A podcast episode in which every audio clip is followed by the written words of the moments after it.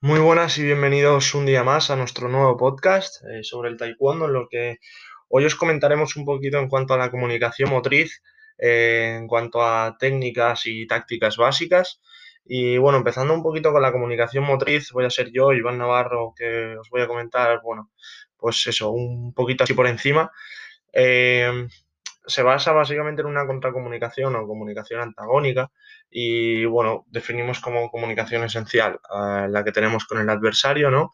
Y comunicación inesencial, por ejemplo, sería la que, pues, la que tenemos con el entrenador. Hablando un poquito en cuanto a las distancias, eh, sería una distancia media en el caso del taekwondo. ¿Por qué? Porque básicamente se emplean golpeos y no agarres, por lo que no sería una distancia corta. Y además estos golpeos, como no se realizan con ningún implemento y básicamente son con las extremidades, pues hablamos de esto, de distancia media. Luego la posición sería, bueno, pues eh, caracterizada por una posición alta, ya que es una, es una postura bastante erguida y estirada, ¿no? La que mantenemos justo antes, sobre todo, de iniciar las acciones. Y bueno, ahora os, dejaré con mis compañeros, eh, Asier y Ana, que os comentarán un poco en cuanto a algunos aspectos eh, tácticos de este deporte.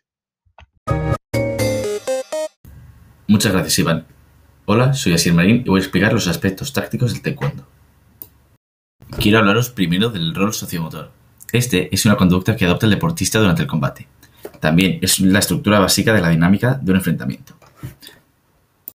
Este rol sociomotor puede ser luchador en espera, determina la distancia de guardia y toma la decisión acorde con la acción que le sigue, luchador atacante o luchador defensor.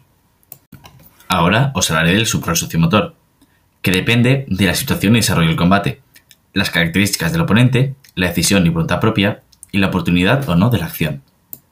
La secuencia del subrol puede ser, el luchador A realiza un ataque, entonces el luchador B puede defenderse, defenderse y contraatacar, o simplemente contraatacar, y entonces el luchador A podrá combinar un ataque, realizar una defensa, contraataque o defenderse. Los roles cambiarían de atacante y defensor con bastante rapidez. Así, dentro del mismo combate, los deportistas intercambian roles dependiendo de la acción que realicen, así como un momento de guardia o espera.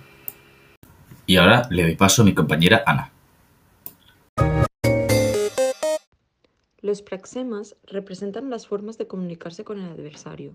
Son acciones motrices, pero sin ninguna significación o intencionalidad propia.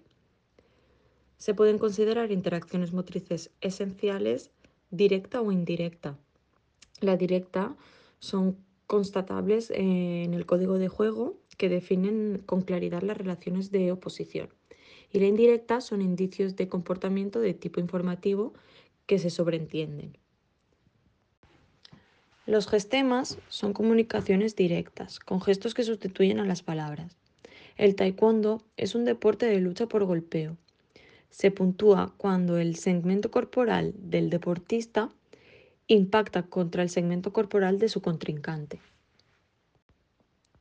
Un ejemplo claro sería cuando las piernas del deportista al realizar una patada le dan en la cabeza o el tronco del contrario. Y ahora le doy paso a mi compañero Javier. Muchas gracias, Ana. Como bien dice mi compañera, mi nombre es Javier y yo os voy a hablar sobre las técnicas básicas del taekwondo. Antes de nada, decir que el taekwondo posee una amplia gama de técnicas tanto de ataque como de defensa, por lo que en nuestro caso no hablaré tan específicamente de cada una, sino que lo haré de forma más general, dando algunos ejemplos de cada apartado. En primer lugar, tenemos la patada o chagi. Es el ataque básico del taekwondo, donde se debe valorar tanto la posición del enemigo como la propia, para decidir qué pierna utilizaremos para atacar. Además, las patadas pueden realizarse de distintas maneras, como puede ser en salto, patadas giratorias o combinadas de salto y giro. Algunos de los ejemplos más conocidos son la patada frontal, lateral, circular, la patada trasera, de gancho, etc. Por otra parte, tenemos los ataques de mano. Estos son utilizados como alternativa a las patadas cuando el oponente se encuentra a rango óptimo y son capaces de dejar al enemigo vulnerable e incapaz de defenderse. Además, se clasifican en dos estilos, golpes de mano cerrada y de mano abierta. Sabiendo esto, hay infinidad de ataques de mano, por lo que solo nombraré algunos ejemplos, como pueden ser el puño de martillo, el fist, el knife hand o el golpe de codo. Finalmente, tenemos los bloques, utilizados para detener un ataque enemigo y ser capaces de contraatacar rápidamente. Como os podéis imaginar, también hay una infinidad de bloques, los cuales han de conocerse a la perfección para saber aplicarlos según la situación correspondiente y así poder responder de forma eficiente. De entre los bloques más conocidos se encuentran el low block, el bloque ascendente, el palm block o el bloque único de antebrazo. Y hasta aquí nuestro podcast sobre comunicación motriz, técnica y táctica del taekwondo. Esperamos que lo hayan disfrutado y les esperamos en el siguiente. Muchas gracias y un saludo.